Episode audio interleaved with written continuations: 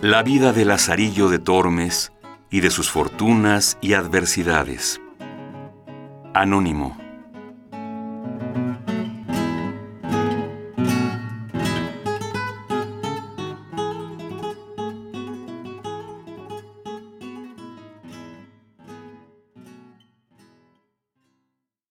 Tractado tercero. Cómo Lázaro se asentó con un escudero y de lo que le acaeció con él. De esta manera me fue forzado sacar fuerzas de flaqueza y poco a poco, con ayuda de las buenas gentes, di conmigo en esta insigne ciudad de Toledo, a donde, con la merced de Dios, dende a quince días se me cerró la herida. Y mientras estaba malo, siempre me daban alguna limosna, mas después que estuve sano, todos me decían, Tú, bellaco y gallofero eres. Busca, busca un buen amo a quien sirvas. ¿Y a dónde se hallará ese? decía yo entre mí. Si Dios agora de nuevo, como crió el mundo, no le criase. Andando así discurriendo de puerta en puerta, con harto poco remedio, porque ya la caridad se subió al cielo, topóme Dios con un escudero que iba por la calle, con razonable vestido, bien peinado, su paso y compás en orden miróme y yo a él, y díjome, Muchacho, ¿buscas amo? Y yo le dije, Sí, señor. Pues vente tras mí, me respondió, que Dios te ha hecho merced en topar conmigo. ¿Alguna buena oración rezaste hoy? Y seguíle, dando gracias a Dios por lo que le oí, y también que me parecía, según su hábito y continente, ser el que yo había menester. Era de mañana cuando este mi tercero amo topé, y llevóme tras sí gran parte de la ciudad. Pasábamos por las plazas, do se vendía pan y otras provisiones. Yo pensaba y aún deseaba que allí me quería cargar de lo que se vendía, porque esta era propia hora cuando se suele proveer de lo necesario. Mas muy atendido paso pasaba por estas cosas. ¿Por ventura? No lo ve aquí a su contento, decía yo, y querrá que lo compremos en otro cabo. De esta manera anduvimos hasta que dio las once. Entonces se entró en la iglesia mayor, y yo tras él, y muy devotamente le vi oír misa y los otros oficios divinos, hasta que todo fue acabado y la gente ida. Entonces salimos de la iglesia, a buen paso tendido comenzamos a ir por una calle abajo. Yo iba el más alegre del mundo en ver que no nos habíamos ocupado en buscar de comer. Bien consideré que debía ser hombre, mi nuevo amo, que se proveía en junto, y que ya la comida estaría a punto, y tal como yo la deseaba, y aún la había menester. En este tiempo dio el reloj la una después de mediodía, y llegamos a una casa ante la cual mi amo se paró, y yo con él, y derribando el cabo de la capa sobre el lado izquierdo, sacó una llave de la manga y abrió su puerta, y entramos en casa, la cual tenía la entrada oscura y lóbrega, de tal manera que parece que ponía temor a los que en ella entraban, aunque dentro de ella estaba un patio pequeño y razonables cámaras. Desde que fuimos entrados, quita de sobre sí su capa, y preguntando si tenía las manos limpias, la sacudimos y doblamos, y muy limpiamente, soplando un pollo que allí estaba, la puso en él. Y hecho esto, sentóse cabo de ella, preguntándome muy por extenso de dónde era y cómo había venido a aquella ciudad. Y yo le di más larga cuenta que quisiera, porque me parecía más conveniente hora de mandar poner la mesa y escudillar la olla que de lo que me pedía. Con todo eso, yo le satisfice de mi persona lo mejor que mentir supe, diciendo mis bienes y callando lo demás, porque me parecía no ser para en cámara. Esto hecho, estuvo así un poco y yo luego vi mala señal, por ser ya casi las dos, y no le ver más aliento de comer que a un muerto. Después de esto, Consideraba aquel tener cerrada la puerta con llave, ni sentir arriba ni abajo pasos de viva persona por la casa. Todo lo que yo había visto eran paredes, sin ver en ellas silleta, ni tajo, ni banco, ni mesa, ni a un tal arcaz como el de Marras. Finalmente, ella parecía casa encantada. Estando así, díjome. Tú, mozo, ¿has comido? No, señor, dije yo, que aún no eran dadas las ocho cuando con vuestra merced encontré. Pues aunque de mañana, yo había almorzado, y cuando ansí como algo, hágote saber que hasta la noche me estoy ansí. Por eso, pásate como pudieres, que después cenaremos. Vuestra merced crea, cuando esto le oí, que estuve en poco de caer de mi estado, no tanto de hambre, como por conocer de todo en todo la fortuna serme adversa. Allí se me representaron de nuevo mis fatigas, y torné a llorar mis trabajos. Allí se me vino a la memoria la consideración que hacía cuando me pensaba ir del clérigo, diciendo que aunque aquel era desventurado y mísero, por ventura toparía con otro peor. Finalmente allí lloré mi trabajosa vida pasada y mi cercana muerte venidera. Y con todo, disimulando lo mejor que pude, le dije, Señor, mozo soy que no me fatigo mucho por comer, bendito Dios. De eso me podré yo alabar entre todos mis iguales, por de mejor garganta, y ansí fui yo loado de ella hasta hoy día de los amos que yo he tenido. Virtud es esa, dijo él, y por eso te querré yo más, porque el hartar es de los puercos, y el comer regladamente es de los hombres de bien. Bien te he entendido, dije yo entre mí. Maldita tanta medicina y bondad como aquestos mis amos, que yo hallo hallan en la hambre. Púseme a un cabo del portal y saqué unos pedazos de pan del seno que me habían quedado de los de por Dios. Él que vio esto, díjome, Ven acá, mozo. ¿Qué comes?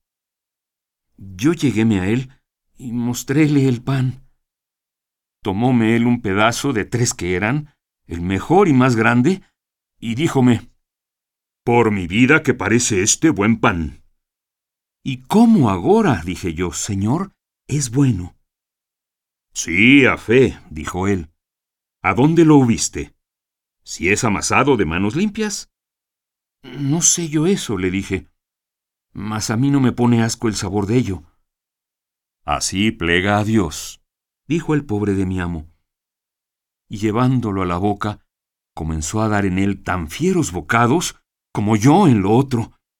Sabrosísimo pan está, dijo, por Dios. Y como le sentí de qué pie cosqueaba, dime priesa, porque le vi en disposición, si acababa antes que yo, se comediría a ayudarme a lo que me quedase. Y con esto acabamos casi a una.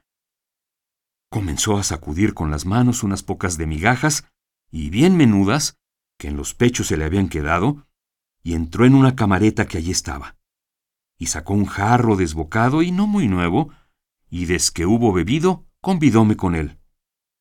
Yo, por hacerme del continente, dije, Señor, no bebo vino. Agua es, me respondió. Bien puedes beber. Entonces, tomé el jarro y bebí no mucho, porque de sed no era mi congoja. Ansí estuvimos hasta la noche, hablando en cosas que me preguntaba, a las cuales yo le respondí lo mejor que supe. En este tiempo metióme en la cámara donde estaba el jarro de que bebimos y díjome, Mozo, párate allí y verás cómo hacemos esta cama para que la sepas hacer de aquí adelante.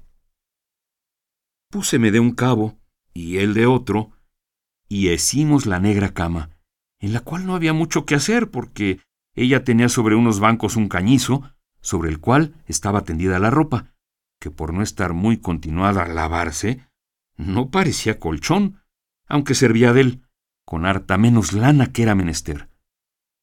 Aquel tendimos, habiendo cuenta de ablandalle, lo cual era imposible, porque de lo duro mal se puede hacer blando. el diablo del enjalma, maldita la cosa, tenía dentro de sí que, puesto sobre el cañizo, todas las cañas se señalaban y parecían a lo propio entrecuesto de flaquísimo puerco, y sobre aquel hambriento colchón un alfámar del mismo jaez, del cual el color yo no pude alcanzar.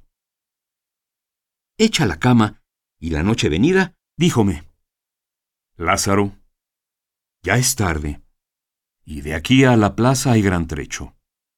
También en esta ciudad andan muchos ladrones que siendo de noche capean. Pasemos como podamos, si mañana venido el día, Dios hará merced. Porque yo, por estar solo, no estoy proveído. Antes he comido estos días por allá afuera, mas agora hacerlo hemos de otra manera.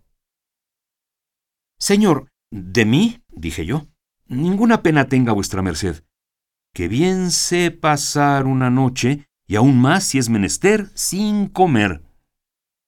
Vivirás más y más sano, me respondió, porque como decíamos hoy, no hay tal cosa en el mundo para vivir mucho que comer poco.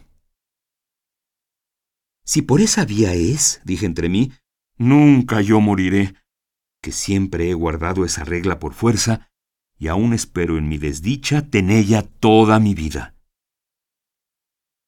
Y acostóse en la cama, poniendo por cabecera las calzas y el jubón, y mandóme echar a sus pies, lo cual yo hice, mas maldito el sueño que yo dormí, porque las cañas y mis salidos huesos en toda la noche dejaron de rifar y encenderse. Que con mis trabajos, males y hambre, pienso que en mi cuerpo no había libra de carne, y también como aquel día no había comido casi nada, rabiaba de hambre, la cual con el sueño no tenía amistad. Maldíjeme mil veces, Dios me lo perdone, y a mi ruin fortuna allí lo más de la noche.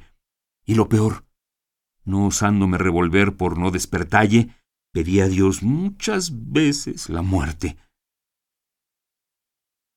La mañana venida levantámonos y comienza a limpiar y sacudir sus calzas y jubón y sayo y capa. Y yo que le servía de pelillo, y vísteseme muy a su placer de espacio. Echéle aguamanos, peinóse y púsose su espada en el talabarte, y al tiempo que la ponía, díjome, Oh, si supieses, mozo, qué pieza es esta. No hay marco de oro en el mundo porque yo la diese, mas ansí, ninguna de cuantas Antonio hizo, no acertó a ponelle los aceros tan prestos como ésta los tiene. Y sacóla de la vaina, y tentóla con los dedos, diciendo, ¿Vesla aquí? Yo me obligo con ella a cercenar un copo de lana. Y yo dije entre mí, y yo con mis dientes, aunque no son de acero, un pan de cuatro libras. Tornóla a meter y ciñósela, y un sartal de cuentas gruesas del talabarte. Y con un paso sosegado y el cuerpo derecho, haciendo con él y con la cabeza muy gentiles meneos, echando el cabo de la capa sobre el hombro y a veces so el brazo, y poniendo la mano derecha en el costado, salió por la puerta diciendo, Lázaro, mira por la casa en tanto que voy a oír misa, y haz la cama, y ve por la vasija de agua al río que aquí bajo está, y cierra la puerta con llave, no nos surten algo, y ponla aquí al quicio, porque si yo viniera en tanto, pueda entrar. Y súbese por la calle arriba con tan gentil semblante y continente, que quien no le conociera pensara ser muy cercano pariente al conde de Arcos, o al menos camarero que le daba de vestir. Bendito seáis vos, Señor, quedé yo diciendo, que dais la enfermedad y ponéis el remedio. ¿Quién encontrará a aquel mi Señor que no piense, según el contento de si lleva, haber anoche bien cenado y dormido en buena cama, y aunque agora es de mañana, no le cuenten por bien almorzado. Grandes secretos son, Señor, los que vos hacéis, y las gentes ignoran. ¿A quién no engañará aquella buena disposición y razonable capa y sayo? ¿Y quién pensará que aquel gentilhombre se pasó ayer todo el día con aquel mendrugo de pan que su criado, Lázaro, trujo un día y una noche en el arca de su seno, do no se le podía pegar mucha limpieza. Y hoy, lavándose las manos y cara, a falta de paño de manos, se hacía servir de la alda del sayo. Nadie, por cierto, lo sospechará. Oh, Señor, ¿y cuántos de aquestos debéis vos tener por el mundo derramados, que padecen por la negra que llaman honra, lo que por vos no sufrirían? Ansí estaba yo a la puerta mirando y considerando estas cosas, hasta que el señor mi amo traspuso la larga y angosta calle. Tornéme a entrar en casa, y en un credo la anduve toda, alto y bajo, sin hacer represa ni hallar en qué. Hago la negra dura cama, y tomo el jarro, y doy conmigo en el río, donde en una huerta había mi amo en gran recuesta, con dos rebosadas mujeres, al parecer, de las que en aquel lugar no hacen falta. Antes muchas tienen por estilo de irse a las mañanicas del verano a refrescar y almorzar sin llevar qué, por aquellas frescas riberas, con confianza que no ha de faltar quien se lo dé, según las tienen puestas en esta costumbre aquellos hidalgos del lugar. Y como digo, él estaba entre ellas hecho un Macías, diciéndoles más dulzuras que Ovidio escribió. Pero como sintieron de él que estaba bien enternecido, no se les hizo de vergüenza pedirle de almorzar con el acostumbrado pago. Él, sintiéndose tan frío de bolsa cuanto caliente del estómago, tomóle tal calofrío que le robó la color del gesto y comenzó a turbarse en la plática y a poner excusas no válidas. Ellas, que debían ser bien instituidas, como le sintieron la enfermedad, dejáronle para el que era. Yo, que estaba comiendo ciertos tronchos de versas, con los cuales me desayuné con mucha diligencia, como mozo nuevo, sin ser visto de mi amo, torné a casa, de la cual pensé barrer alguna parte que bien era menester, mas no hallé con qué. Púseme a pensar qué haría y parecióme esperar a mi amo hasta que el día de mediase, y si viniese y por ventura trajese algo que comiésemos. Mas en vano fue mi experiencia. Desque vi ser las dos y no venía, y la hambre me aquejaba, cierro mi puerta, y pongo la llave do mandó, y tórnome a mi menester. Con baja y enferma voz, y inclinadas mis manos en los senos, puesto Dios ante mis ojos y la lengua en su nombre, comienzo a pedir pan por las puertas y casas más grandes que me parecía. Mas como yo este oficio le hubiese mamado en la leche, quiero decir que con el gran maestro, el ciego, lo aprendí, tan suficiente discípulo salí, que aunque en este pueblo no había caridad, ni el año fuese muy abundante, tan buena maña me di que antes que el reloj diese las cuatro, ya yo tenía otras tantas libras de pan ensiladas en el cuerpo y más de otras dos en las mangas y senos. Volvíme a la posada, y al pasar por la tripería, pedí a una de aquellas mujeres y dióme un pedazo de uña de vaca con otras pocas de tripas cocidas. Cuando llegué a casa, ya el bueno de mi amo estaba en ella, doblada su capa y puesta en el pollo, y él paseándose por el patio. Como entré, vínose para mí. Pensé que me quería reñir la tardanza, mas mejor lo hizo Dios.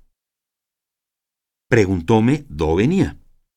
Yo le dije, Señor, hasta que dio las dos estuve aquí, y de que vi que vuestra merced no venía, fuime por esa ciudad a encomendarme a las buenas gentes, y hanme dado esto que veis.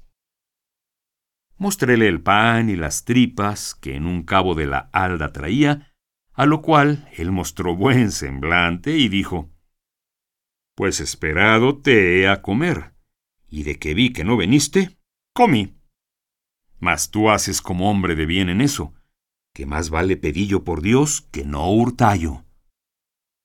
Y ansí, él me ayude como ello me parece bien, y solamente te encomiendo no sepan que vives conmigo por lo que toca mi honra, aunque bien creo que será secreto, según lo poco que en este pueblo soy conocido. Nunca él yo hubiera de venir. De eso pierda, señor, cuidado, le dije yo, que maldito aquel que ninguno tiene de pedirme esa cuenta, ni yo de dalla. Ahora pues come, pecador, que si a Dios place, presto nos veremos sin necesidad. Aunque te digo que después que en esta casa entré, nunca bien me ha ido. Debe ser de mal suelo, que hay casas desdichadas y de mal pie, que a los que viven en ellas pegan la desdicha.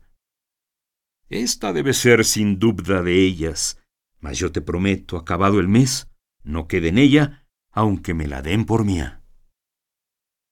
Sentéme al cabo del pollo, y porque no me tuviese por glotón, callé la merienda y comienzo a cenar y morder en mis tripas y pan, y disimuladamente miraba al desventurado señor mío que no partía sus ojos de mis faldas, que aquella sazón servían de plato. Tanta lástima haya Dios de mí como yo había de él, porque sentí lo que sentía, y muchas veces había por ello pasado y pasaba cada día. Pensaba si sería bien comedirme a convidalle, mas por me haber dicho que había comido, temíame no aceptaría el convite. Finalmente, yo deseaba que el pecador ayudase a su trabajo del mío, y se desayunase como el día antes hizo, pues había mejor aparejo por ser mejor la vianda y menos mi hambre.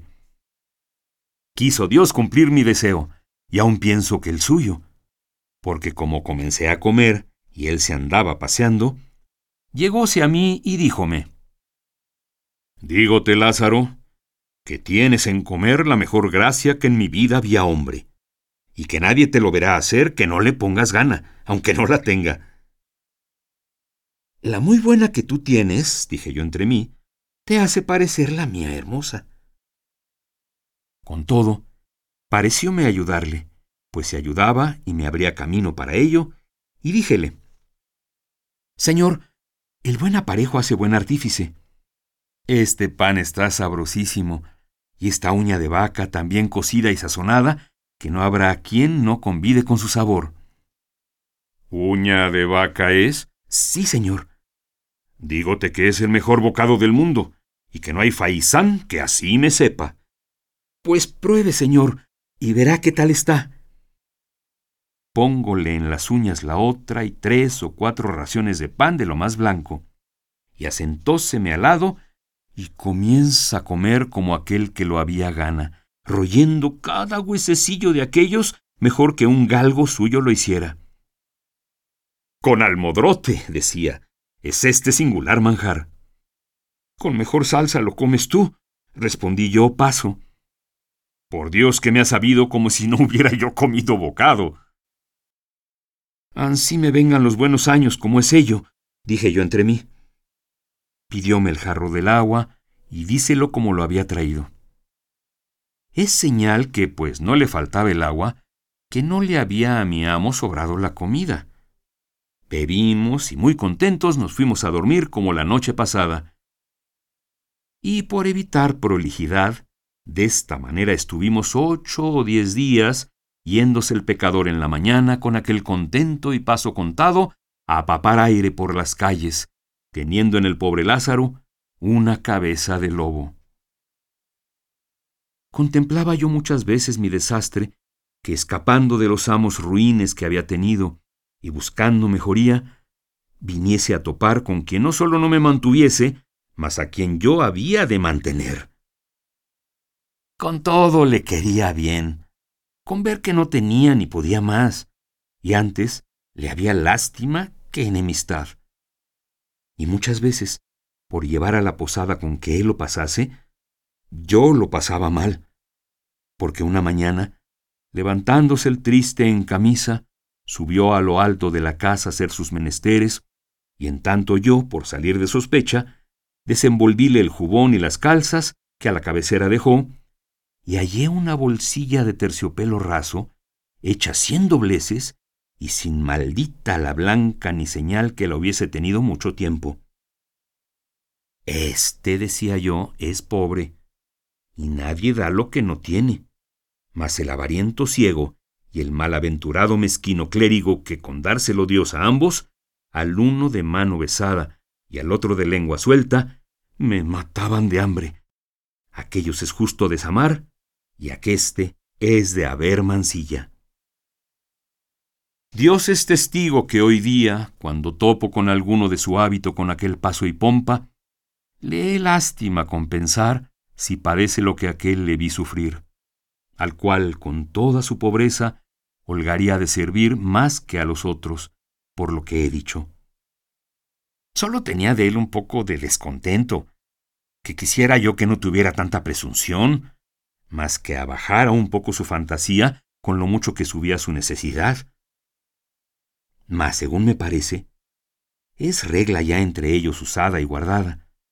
Aunque no haya cornado de trueco, ha de andar el birrete en su lugar. El Señor lo remedie, que ya con este mal han de morir.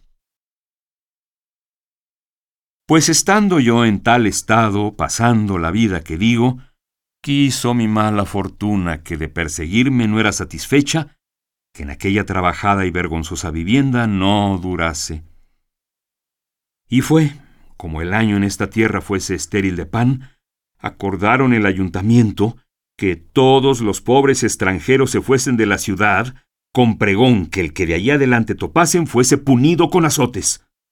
Y así, ejecutando la ley, desde a cuatro días que el pregón se dio, vi llevar una procesión de pobres azotando por las cuatro calles, lo cual me puso tan gran espanto que nunca osé desmandarme a demandar. Aquí viera quien bello pudiera la abstinencia de mi casa y la tristeza y silencio de los moradores de ella, tanto que nos acaeció estar dos o tres días sin comer bocado ni hablar palabra. A mí diéronme la vida unas mujercillas hilanderas de algodón que hacían bonetes y vivían par de nosotros, con las cuales yo tuve vecindad y conocimiento que de la laceria que les traían me daban alguna cosilla con la cual muy pasado me pasaba. Y no tenía tanta lástima de mí como del lastimado de mi amo, en ocho días maldito el bocado que comió. A lo menos en casa bien los estuvimos sin comer. No sé yo cómo o dónde andaba y qué comía. Y velle venir a mediodía la calle abajo, con estirado cuerpo, más largo que galgo de buena casta. Y por lo que tocaba a su negra que dicen honra, tomaba una paja de las que aún asaz no había en casa y salía a la puerta escarbando los que nada entre sí tenían, quejándose todavía de aquel mal solar, diciendo Malo está de ver que la desdicha de esta vivienda lo hace. Como ves, es lóbrega, triste, obscura, mientras aquí estuviéremos, hemos de padecer. Ya deseo se acabe este mes por salir de ella. Pues estando en esta afligida y hambrienta persecución, un día, no sé por cuál dicha o ventura, en el pobre poder de mi amo, entró un real, con el cual él vino a casa tan ufano como si tuviera el tesoro de Venecia, y con gesto muy alegre y risueño me lo dio diciendo Toma, Lázaro, que Dios ya va abriendo su mano. Ve a la plaza y merca pan y vino y carne. Quebremos el ojo al diablo. Y más te hago saber, porque te huelgues, que he alquilado otra casa y en esta desastrada no hemos de estar más de en cumpliendo el mes. Maldita sea ella y el que en ella puso la primera teja, que con mal en ella entré. Por nuestro Señor, cuanto ha que en ella vivo, gota de vino ni bocado de carne no he comido, ni he habido descanso ninguno. Mas tal vista tiene y tal obscuridad y tristeza. Ve y ven presto, y comamos hoy como condes. Tomo mi real y jarro, y a los pies dándoles priesa, comienzo a subir mi calle encaminando mis pasos para la plaza, muy contento y alegre. Mas ¿Qué me aprovecha si está constituido en mi triste fortuna que ningún gozo me venga sin zozobra? Y así fue éste, porque yendo la calle arriba, echando mi cuenta en lo que le emplearía que fuese mejor y más provechosamente gastado, dando infinitas gracias a Dios que a mi amo había hecho con dinero, a deshora me vino al encuentro un muerto, que por la calle abajo muchos clérigos y gente que en unas andas traían. Arriméme a la pared por darles lugar, y desde el cuerpo pasó, venía luego par del lecho una que debía ser su mujer del defunto, cargada de luto, y con ella otras muchas mujeres, la cual iba llorando a grandes voces y diciendo Marido y señor mío, ¿a dónde os me llevan? A la casa triste y desdichada, a la casa lóbrega y obscura, a la casa donde nunca comen ni beben. Yo, que aquello oí, juntóseme el cielo con la tierra, y dije, oh desdichado de mí, para mi casa llevan este muerto. Dejo el camino que llevaba, y hendí por medio de la gente, y vuelvo por la calle abajo a todo el más correr que pude para mi casa, y entrando en ella, cierro a grande priesa, invocando el auxilio y favor de mi amo, abrazándome de él, que me venga a ayudar y a defender la entrada, el cual, algo alterado, pensando que fuese otra cosa, me dijo ¿Qué es eso, mozo? ¿Qué voces das? ¿Qué has? ¿Por qué cierras la puerta con tal furia? Oh, señor, dije yo, acuda aquí, que nos traen acá un muerto. ¿Cómo así? respondió él.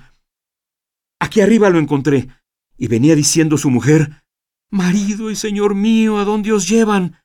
a la casa lóbrega y obscura, a la casa triste y desdichada, a la casa donde nunca comen ni beben. Acá, señor, nos le traen. Y ciertamente, cuando mi amo esto oyó, aunque no tenía por qué estar muy risueño, rió tanto que muy gran rato estuvo sin poder hablar. En este tiempo tenía ya yo echada el aldaba de la puerta y puesto el hombro en ella por más defensa. Pasó la gente con su muerto, y yo todavía me recelaba que nos le habían de meter en casa, y desde que fue ya más harto de reír que de comer, el bueno de mi amo díjome Verdad es, Lázaro. Según la viuda lo va diciendo, tú tuviste la razón de pensar lo que pensaste.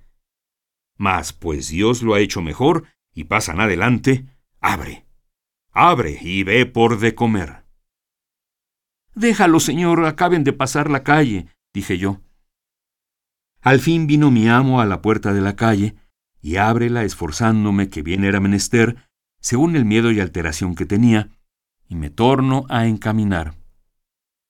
Mas aunque comimos bien aquel día, maldito el gusto yo tomaba en ello, ni en aquellos tres días torné en mi color. Y mi amo, muy risueño todas las veces que se le acordaba, aquella mi consideración.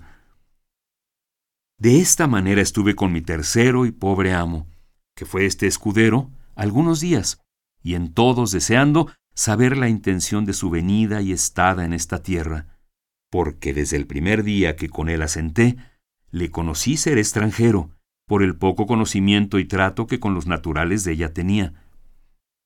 Al fin se cumplió mi deseo, y supe lo que deseaba, porque un día que habíamos comido razonablemente y estaba algo contento, contóme su hacienda y díjome ser de Castilla la Vieja, y que había dejado su tierra no más de por no quitar el bonete a un caballero su vecino. Señor, dije yo, si él era lo que decís y tenía más que vos, no errabades en quitárselo primero, pues decís que él también os lo quitaba. Si es y si tiene, y también me lo quitaba él a mí. Más de cuantas veces yo se lo quitaba primero, no fuera malo comedirse él alguna y ganarme por la mano. Paréceme, señor, le dije yo, que en eso no mirara, mayormente con mis mayores que yo y que tienen más. Eres muchacho, me respondió, y no sientes las cosas de honra, en que el día de hoy está todo el caudal de los hombres de bien pues hágote saber que yo soy, como ves, un escudero. Mas vótote a Dios, si al conde topo en la calle y no me quita muy bien quitado del todo el bonete, que otra vez que venga, me sepa yo entrar en una casa, fingiendo yo en ella algún negocio, o atravesar otra calle, si la hay, antes que llegue a mí, por no quitárselo. Que un hidalgo no debe a otro que a Dios y al rey nada, ni es justo, siendo hombre de bien, se descuide un punto de tener en mucho a su persona.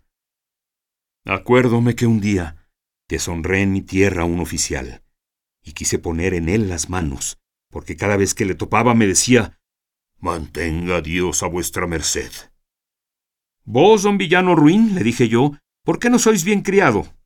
Manténgaos Dios, me habéis de decir como si fuese quien quiera. De allá adelante, de aquí a cuyá me quitaba el bonete y hablaba como debía.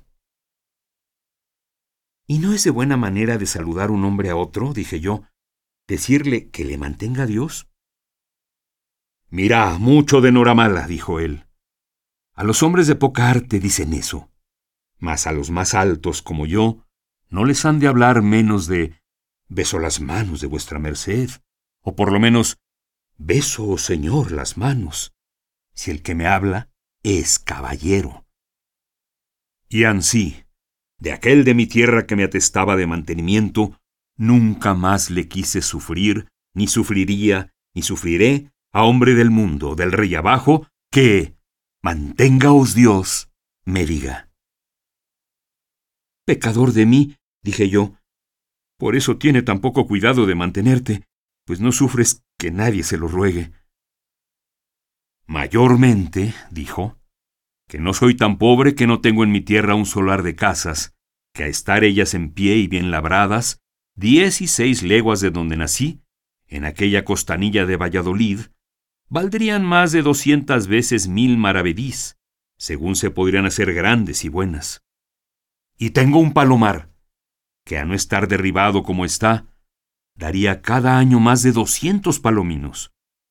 Y otras cosas que me callo que dejé por lo que tocaba a mi honra. Y vine a esta ciudad, pensando que hallaría un buen asiento, mas no me ha sucedido como pensé.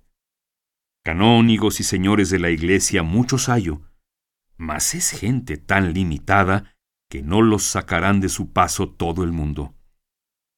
Caballeros de media talla también me ruegan, mas servir a estos es gran trabajo, porque de hombre os habéis de convertir en malilla, y si no, anda con Dios, os dicen.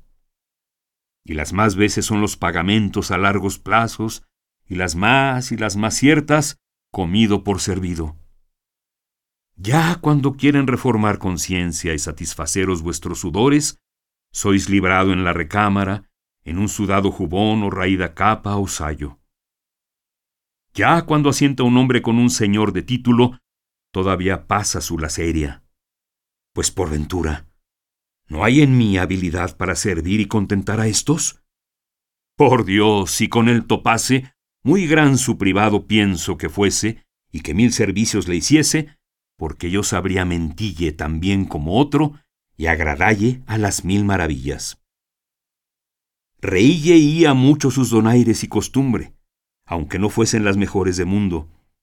Nunca decirle cosa con que le pesase, aunque mucho le cumpliese. Ser muy diligente en su persona en dicho y hecho. No me matar por no hacer bien las cosas que él no había de ver, y ponerme a reñir donde él oyese con la gente de servicio, porque pareciese tener gran cuidado de lo que a él tocaba. Si reñiese con algún su criado, dar unos puntillos agudos para le encender la ira y que pareciesen en favor del culpado, decirle bien de lo que bien le estuviese y por el contrario, ser malicioso mofador, malsinar a los de la casa y a los de fuera, pesquisar y procurar de saber vidas ajenas para contárselas, y otras muchas galas de esta calidad que hoy día se usan en palacio y a los señores de él parecen bien, y no quieren ver en sus casas hombres virtuosos, antes los aborrecen y tienen en poco y llaman necios y que no son personas de negocios, ni con quien el Señor se puede descuidar. Y con estos los astutos usan, como digo, el día de hoy, de lo que yo usaría. Mas no quiere mi ventura que le halle. De esta manera lamentaba también su adversa fortuna mi amo, dándome relación de su persona valerosa. Pues estando en esto, entró por la puerta un hombre y una vieja, El hombre le pide el alquiler de la casa y la vieja el de la cama. Hacen cuenta y de dos en dos meses le alcanzaron lo que él en un año no alcanzara. Pienso que fueron doce o trece reales, y él les dio muy buena respuesta, que saldría a la plaza a trocar una pieza de a dos y que a la tarde volviesen. Mas su salida fue sin vuelta. Por manera que a la tarde ellos volvieron, mas fue tarde. Yo les dije que aún no era venido. Venida la noche y él no, yo hube miedo de quedar en casa solo y fuime a las vecinas y contéles el caso y allí dormí. Venida la mañana, los acreedores vuelven y preguntan por el vecino, mas a esta otra puerta. Las mujeres le responden, Veis aquí su mozo y la llave de la puerta. Ellos me preguntaron por él, y díjele que no sabía dónde estaba, y que tampoco había vuelto a casa desde que salió a trocar la pieza, y que pensaba que de mí y de ellos se había ido con el trueco. De que esto me oyeron, van por un alguacil y un escribano, y los do vuelven luego con ellos, y toman la llave, y llámanme, y llaman testigos, y abren la puerta, y entran a embargar la hacienda de mi amo hasta ser pagados de su deuda. Anduvieron toda la casa, y hallaronla desembarazada, como he contado, y dícenme, ¿Qué es de la hacienda de tu amo? Sus arcas y paños de pared y alhajas de casa. No sé yo eso, le respondí. Sin duda, dicen ellos, esta noche lo deben de haber alzado y llevado a alguna parte. Señor alguacil, prended a este mozo, que él sabe dónde está. En esto vino el alguacil y echóme mano por el collar del jubón, diciendo Muchacho, ¿tú eres preso si no descubres los bienes de este tu amo? Yo, como en otra tal no me hubiese visto, porque ha sido del collar si había sido muchas veces, y infinitas veces, mas era mansamente de él trabado, para que mostrase el camino al que no vía. Yo hube mucho miedo, y llorando, prometíle de decir lo que me preguntaban. Bien está, dicen ellos, pues di todo lo que sabes y no hayas temor. Sentóse el escribano en un pollo para escribir el inventario, preguntándome qué tenía.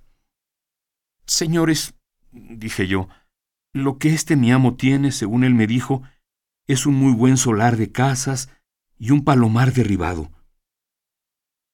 Bien está, dicen ellos. Por poco que eso valga, hay para nos entregar de la deuda. ¿Y a qué parte de la ciudad tiene eso? me preguntaron. En su tierra, les respondí. Por Dios, que está bueno el negocio, dijeron ellos. ¿Y a dónde es su tierra? De Castilla la Vieja me dijo él que era. Les dije.